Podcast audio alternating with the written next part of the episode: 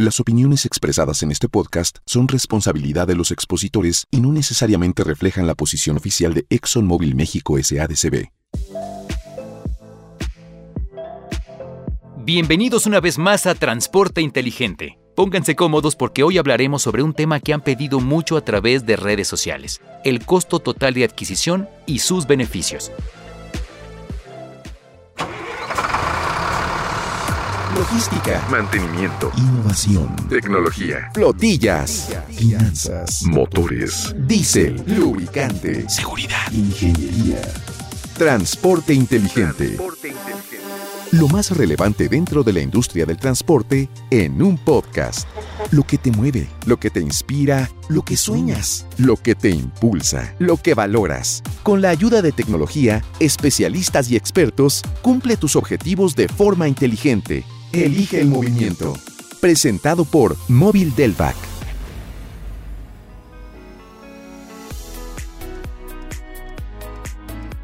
Soy Igor Cruz y en este capítulo nos acompaña el ingeniero José Manuel Belmont, consultor e instructor en el área de presupuestos, con más de 20 años de experiencia en análisis y evaluación en proyectos de inversión. Ingeniero Belmont, muchas gracias por aceptar la invitación para formar parte de nuestro quinto episodio. Estoy seguro que desde su expertise puede aportarnos increíbles consejos para crecer nuestro negocio de forma inteligente. Nuevamente, bienvenido. Muchas gracias Igor por la presentación. Me entusiasma formar parte de un proyecto como este y sobre todo poder compartir con ustedes datos sumamente relevantes de la industria del transporte. Ingeniero, sé que usted es un experto en la adquisición de activos. Por eso me gustaría iniciar esta conversación preguntándole cuál es la mejor opción para adquirir unidades de transporte. ¿Qué consejos nos puede dar al respecto? Bueno, antes de pensar en comprar un equipo de transporte es necesario conocer y evaluar todos los costos involucrados en la adquisición de estas unidades. ¿A qué se refiere exactamente con todos los costos involucrados? Por favor. En pocas palabras, Igor, se requiere evaluar los costos directos asociados a la compra de la unidad, así como los costos indirectos que por lo general no se toman en cuenta. La metodología para determinar estos costos se conoce como el costo total de propiedad o de adquisición de un bien duradero, por sus iniciales en inglés TCO. Mediante su uso, se puede conocer cuál es el equipo que será más rentable a largo plazo al comparar las opciones disponibles. Para entender mejor este punto, ¿nos podría contar más de esta metodología y de cómo es que se aplica? Con gusto, Igor. El origen de esta metodología es un poco controvertido. Algunos expertos señalan que el concepto se originó en la era napoleónica, cuando los ingenieros de los ejércitos evaluaban la eficiencia de los cañones mediante el análisis de la vida útil y de las reparaciones necesarias a los mismos, así como de la disponibilidad de refacciones que no era fácil conseguir en esas épocas. Vaya. Pero sin duda, el concepto fue desarrollado formalmente por el Departamento de Defensa de los Estados Unidos cuando querían evaluar el costo total asociado a sus programas de defensa. El resultado de este proyecto fue la publicación de un estándar militar a finales de los años 90. Es una metodología con una gran historia detrás. Así es, Igor. Desde entonces, este método ha sido usado por distintas compañías del sector industrial para calcular sus costos de producción y determinar con mayor data sus precios y márgenes de venta. Podría decirse que nace de la necesidad de obtener mejores resultados, ¿no? De cierta forma, esta medida surgió por la necesidad de comparar equitativamente propuestas que incluyen valores de cobro permanente al igual que valores de pago único.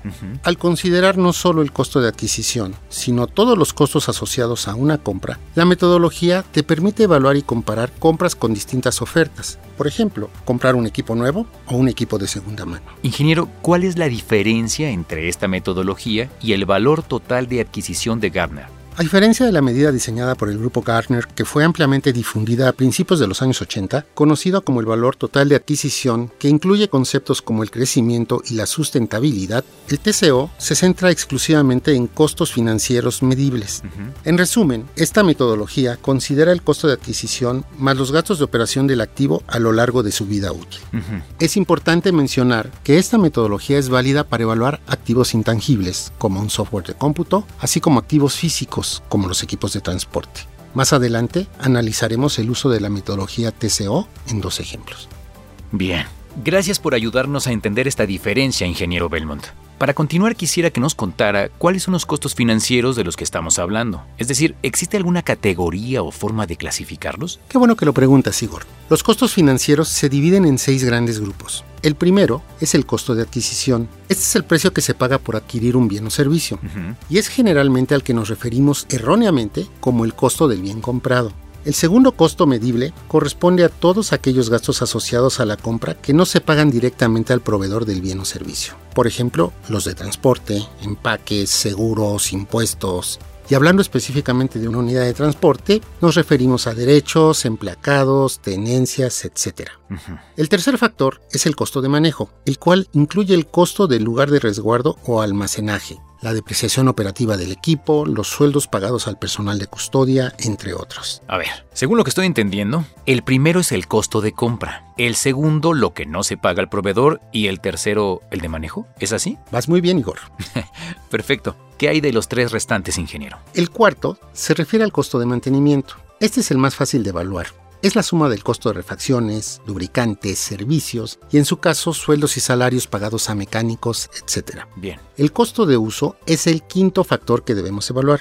Aquí se incluyen todos los gastos de operación del equipo. Por ejemplo, en una unidad de transporte son los costos del combustible, las casetas, sueldos de los operarios y en general todos los gastos asociados a la parte operativa. El último y sexto de los grupos de costos a evaluar son los asociados a la disposición final de la venta del activo. En una unidad de transporte incluye el anuncio de la venta del activo, la administración de la venta, los trámites de baja de la unidad, entre otros. Bien. Estás escuchando Transporte Inteligente. Transporte inteligente. Regresamos con esta interesante plática con el ingeniero Belmont. Ok, creo que ahora que está clara la clasificación de los costos financieros, sería importante que nos cuente cuáles son sus principales beneficios. En primer lugar, la determinación exacta de los costos directos en adquisición de un activo nos ayuda a saber cuánto cuesta adquirirlo y cuál será el costo de operación a lo largo de su vida útil. Por lo general, se puede tener conciencia del costo de adquisición del activo, de los costos asociados a la compra y de los costos de mantenimiento, pero se tiende a ignorar los gastos de operación como una parte integral del costo del activo. Mm, En segundo lugar, la metodología TCO permite visualizar los costos indirectos que por lo regular pasamos por alto y que se convierten en costos ocultos en la adquisición y operación del activo adquirido. Aquí incluyo específicamente los costos de su manejo, así como los de disposición. Ingeniero, ¿podría ser tan amable de darnos un ejemplo de la aplicación de la metodología TCO en la adquisición de un bien intangible como un software de administración? Por supuesto, Igor. Este es un magnífico ejemplo de cómo el uso de esta metodología permite visualizar los costos al adquirir un bien intangible. Cuando se toma la decisión de comprar un nuevo software administrativo es porque la gerencia ha considerado que el beneficio de migrar al mismo es superior a los costos de no hacerlo. Y disculpe, ¿cómo es que se hace esta consideración? ¿En qué se basan? El gasto de adquisición del software es el primer costo directo que se evalúa con la metodología TCO. Es importante que sepan que comprar el software no es adquirir un disco o un medio de almacenamiento en sí mismo, sino de una licencia de uso, Claro. cuyo costo está determinado por el número de usuarios que trabajarán con él. Aquí la empresa tiene que evaluar el costo-beneficio del programa adquirido, ya que los precios pueden variar fuertemente dependiendo del proveedor. Además, estas variaciones de precio están dadas por el prestigio del proveedor, su nivel de servicio y la capacidad de soporte técnico que tenga, así como de las actualizaciones del programa administrativo. Vaya, parece que son muchas cosas las que debemos tomar en cuenta, ¿no? Y eso que este costo es el más fácil de determinar, Igor. Muy bien, entonces continuemos con este ejemplo. El siguiente costo que debemos tomar en cuenta es la instalación del software en las computadoras o las estaciones de trabajo. Dependiendo de su número, este puede ser un proceso que puede tomar varios días y también se tiene que considerar si las computadoras con que cuenta la empresa tienen la capacidad para operar con este software. Claro. Si no es así, se debe añadir el costo de renovación de los equipos al costo de adquisición del programa. Pues sí, porque haríamos un gasto innecesario si el software no fuera compatible, ¿no? Exacto, Igor. Otro factor que debemos contemplar es que migrar de un software que ya es conocido por los usuarios a un software nuevo suele generar resistencia entre los empleados. Sí. Los humanos somos seres de costumbres y cualquier cambio que nos mueva de nuestra zona de confort nos genera intranquilidad y angustia. Por lo mismo, no queremos cambiar de formas de trabajo ya conocidas por unas nuevas. Claro. Algo tan aparentemente sencillo como es el cambiar de una versión de Excel ya conocida y dominada a la versión actualizada nos puede generar angustia. Y esta angustia viene de pensar en que debemos desaprender nuevas formas de realizar actividades conocidas. Por lo tanto, solo adoptaremos esta nueva versión hasta que visualicemos los beneficios que nos brinda. Es un poco lo que pasa cuando se actualiza el sistema operativo de nuestro celular, ¿no? De pronto puede resultar complejo entender las nuevas herramientas o settings, pero en cuanto lo logramos, tenemos la sensación de que nuestra vida se ha simplificado. Sí, ese es un buen ejemplo de esta resistencia al cambio. Por eso, para lograr nuestro objetivo, se debe considerar que durante la transición al uso del nuevo software, se deberá de llevar por duplicado los registros o transacciones, es decir, tanto en el software antiguo como en el nuevo. Este procedimiento deberá realizarse hasta que el uso del nuevo software sea dominado por completo por los usuarios, logrando que aprecien los beneficios que aporta para la empresa. Bien. Además, todo este trabajo adicional se verá reflejado en el pago de horas extra, así como de personal de apoyo temporal para realizar las funciones administrativas de la empresa. De este ejemplo que nos acaba de dar, ¿existe una forma de acortar el proceso inicial, ingeniero? Sí, para cortar estos tiempos de transición se debe considerar el costo de un programa de capacitación para los usuarios, que puede ser desde sesiones de entrenamiento con instructores del proveedor hasta capacitación interna con usuarios que ya dominen el uso del sistema. Adicionalmente, se debe considerar que el software seleccionado cumpla con las expectativas iniciales de la gerencia, quien deberá tener un plan de contingencia en caso de presentar dificultades que la orillen a regresar al antiguo sistema operativo o a cambiar de proveedor. Esto último, aunque parece ser una probabilidad baja, puede hacerse realidad dado que los programas de administración se diseñan para uso general de las empresas y se deben ajustar a las necesidades específicas de cada una, algo que no siempre es posible. Claro, por eso es necesario seguir utilizando el sistema anterior por un tiempo, ¿no? Así es, Igor. Me parece que esa es una variable poco considerada dentro del tema, pero igual de importante que las demás. Se nota que es un gran experto en el tema, ingeniero. Qué bueno que está aquí con nosotros. Gracias. Finalmente, la última variable a considerar es que el software pueda ser actualizado ante el cambio de las necesidades de la empresa, tales como crecimiento, incursiones en nuevas fuentes de negocio o la evolución de recursos de cómputo. En resumen, para realizar la adquisición exitosa de un software administrativo, la metodología TCO brinda herramientas que permiten visualizar costos no considerados en la adquisición inicial del programa y que al evaluarlos contribuye al éxito de una transición exitosa a un nuevo método de trabajo. Correcto. Cumple tus objetivos de forma inteligente en Spotify. Síguenos. Estamos de regreso en esta interesante plática con el ingeniero Belmont. Ingeniero, creo que nuestros escuchas ahora tienen más claro cuál es el proceso de la metodología TCO, pero para adentrarnos un poco más en el tema que a muchos nos interesa, ¿nos podría dar otro ejemplo de su uso en la adquisición de una unidad de transporte, por favor? Desde luego, Igor, pongan mucha atención. Para hacerlo, realizaremos la comparación de dos planes de adquisición de unidades de transporte. Perfecto. Escuchas, saquen papel y pluma y tomen nota. El primer plan es adquirir una unidad de transporte nueva con un costo de 1.200.000 pesos y una garantía de 4 años. Los programas de mantenimiento para la unidad a costos actuales se estiman en 30 mil pesos para los primeros dos años, 40 mil para el tercer año y 45 mil para un cuarto año. Bien. Por las características de uso de la unidad, se estima que la depreciación operativa del equipo será de 60 mil pesos para el primer año, 185 mil para el tercero y 200 mil para el cuarto. El costo del seguro de la unidad es de 50 mil pesos anuales durante los cuatro años de uso. Se planea reemplazar el equipo al finalizar el cuarto año y el precio estimado de mercado para la unidad es de 50% del valor inicial, lo que equivale a 600 mil pesos. Ok, ya tenemos los datos del primero. El segundo plan es adquirir una unidad de transporte con un año de antigüedad en buen estado mecánico y operada bajo condiciones de trabajo adecuadas. El equipo tiene un costo de un millón de pesos con garantía de un año. Los programas de mantenimiento para la unidad a costos actuales se estiman en 35 mil pesos para el primer año y dado la garantía limitada, los costos de mantenimiento escalan a 55 mil para el segundo, 65 mil para el tercero y 75 mil para el cuarto año. Por las características de operación de la unidad, se estima que la depreciación operativa del equipo será de 105 mil pesos para el primer año, 120 mil para el segundo, 155 mil para el tercero y 185 mil para el cuarto año. El costo del seguro de la unidad es de 50 mil pesos anuales durante los cuatro años de uso. Se planea reemplazar el equipo al finalizar el cuarto año y el precio estimado de mercado para la unidad es de 435 mil pesos. La inflación para los cuatro años se proyecta en 4.5%. Bien. Sé que es mucha información, Igor, pero son datos relevantes para poder comparar las dos opciones de adquisición.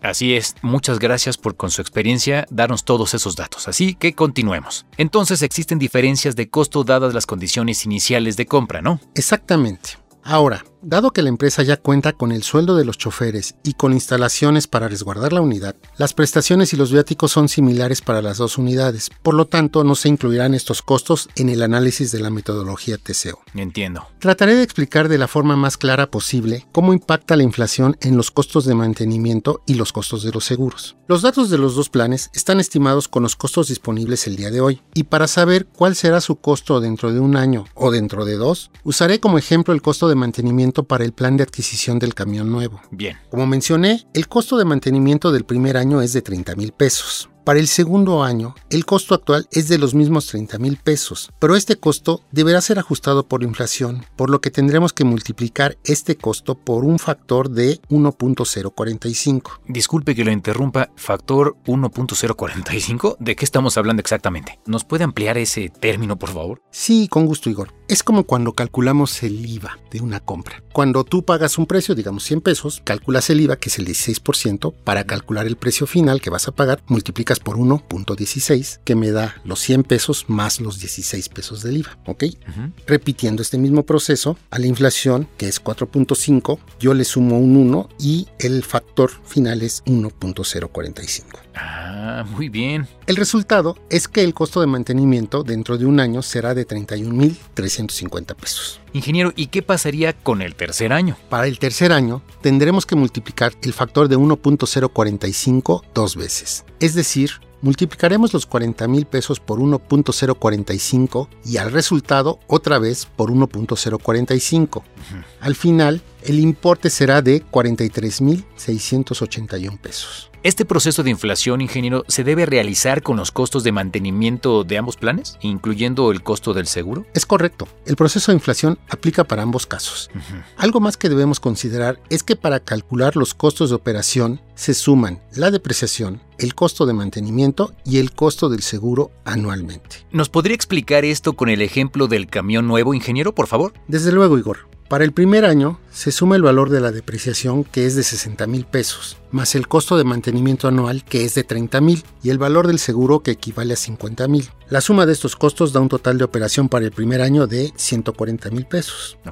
Estos cálculos de suma se repiten para los cuatro años y el costo total de operación para este plan es en números cerrados de 980 mil pesos. Bien. En resumen, si sumamos el costo de adquisición de 1.200.000 pesos con el costo de operación que es de 980 mil pesos y le restamos el valor de reventa de la unidad que equivale a 600 mil pesos, el costo total para el plan de la unidad nueva es de 1.580.000 mil pesos. Vaya, es una cifra considerable, ingeniero. De hecho, me deja un poco intrigado. ¿Cuál sería entonces el total hablando del segundo caso? Por eso es tan importante realizar este proceso. No es una inversión pequeña que deba tomarse a la ligera. Ahora, respondiendo a tu pregunta, debemos repetir el mismo proceso para la unidad usada.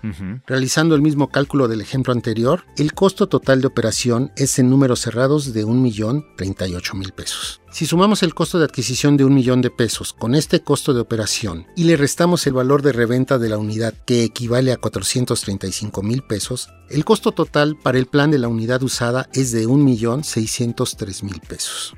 Por lo tanto, la metodología TCO me indica que desde el punto de vista de costos es mejor comprar la unidad nueva, dado que su costo total es menor que el costo total de la unidad usada. Pues sí, definitivamente es una metodología que vale la pena usar cuando hablamos de toma de decisiones tan importantes. Este espacio es para ti. Deja tus comentarios en nuestro sitio web móvil.com.mx. móvil.com.mx.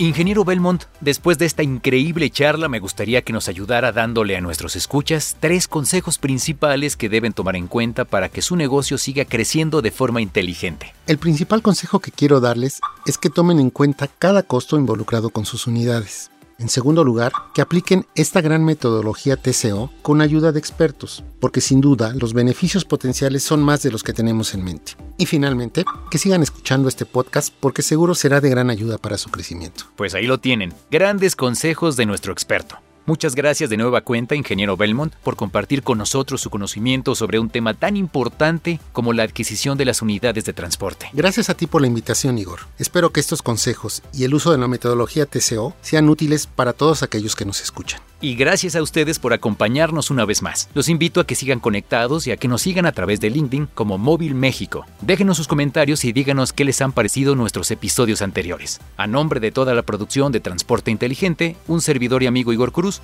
gracias y hasta cualquier momento.